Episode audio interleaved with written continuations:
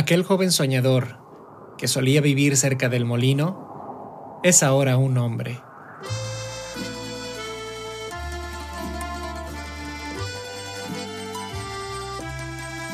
Han pasado cerca de 10 años desde que Alexander salió de casa para enfrentar aquella vida de trabajo y responsabilidad de la que su padre tanto le hablaba. Siempre de noble y valiente corazón, Alexander esperó a tener la edad suficiente para comenzar a vivir todo lo aprendido y emprender su viaje. Ese viaje que a todos nos espera, el viaje de la vida.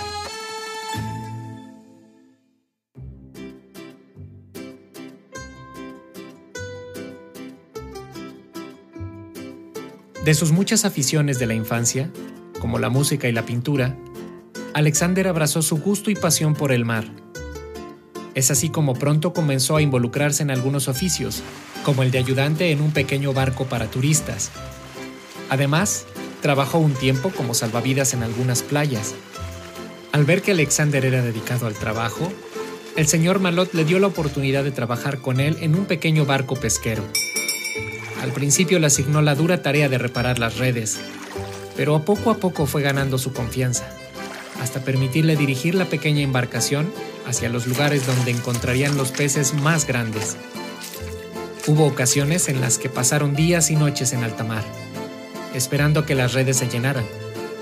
Cumplida la misión, regresaban a casa para disfrutar de una deliciosa cena, mientras reían de sus aventuras en aquel bote pesquero cada vez que el señor Malot repasaba cada uno de los momentos más épicos de la travesía, Alexander lo observaba fijamente. Su blanca barba siempre le ha recordado mucho a alguien que conoció en la infancia.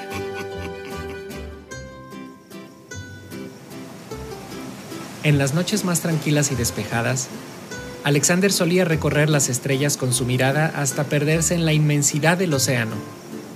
Estaba seguro de que un día el mar le traería algo más que el trabajo y responsabilidad que tanto disfrutaba, algo especial, quizá una experiencia que le permitiera tocar ese deseo de lograr aquello para lo que nació.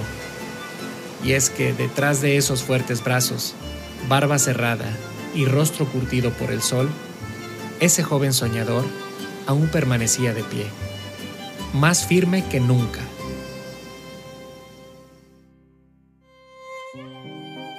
Sin embargo, la suerte no jugó a favor de Alexander. Malot no pudo ofrecerle más trabajo a causa de la difícil situación económica de la época. Pero como muestra de agradecimiento por su gran trabajo y amistad, le hizo un obsequio. Caroline, un pequeño bote con una modesta vela en el que el viejo Barba Blanca pasó las mejores aventuras de su juventud. Es un bote pequeño y viejo, pero es tan fuerte como la peor de las tormentas, le dijo al entregárselo. Se dieron un largo abrazo de despedida y cada quien siguió su camino. Pasaron los años y Alexander nunca dejó el mar, su tan querido mar.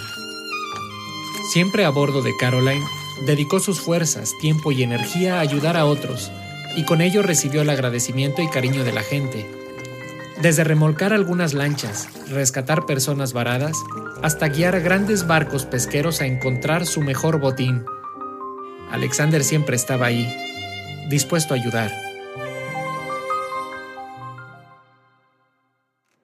De entre todas estas anécdotas, destaca la que cuenta una mujer que conoció a Alexander en el puerto de Cherburgo, al noroeste de Francia.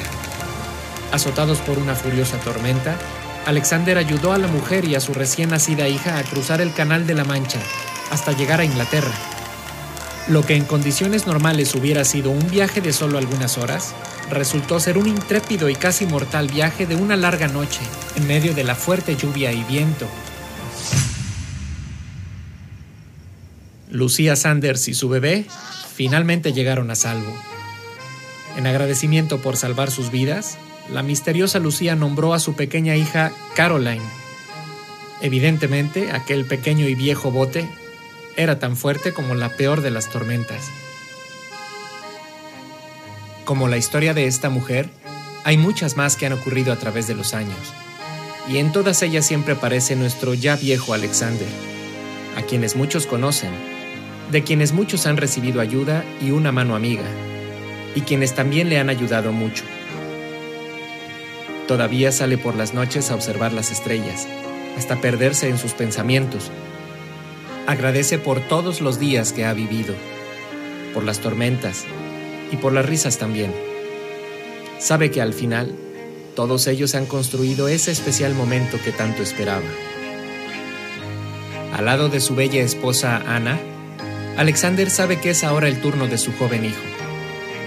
Imagina los increíbles regalos que el mar le traerá en este viaje de la vida. Sonríe de solo pensarlo. Y es que, después de todo, y por viejo que ahora sea, Alexander siempre seguirá siendo aquel joven soñador que vivía cerca del molino.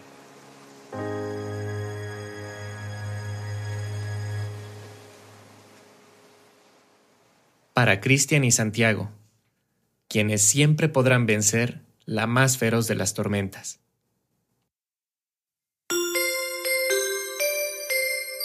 Escrito, narrado y producido por Gerardo Aguilar.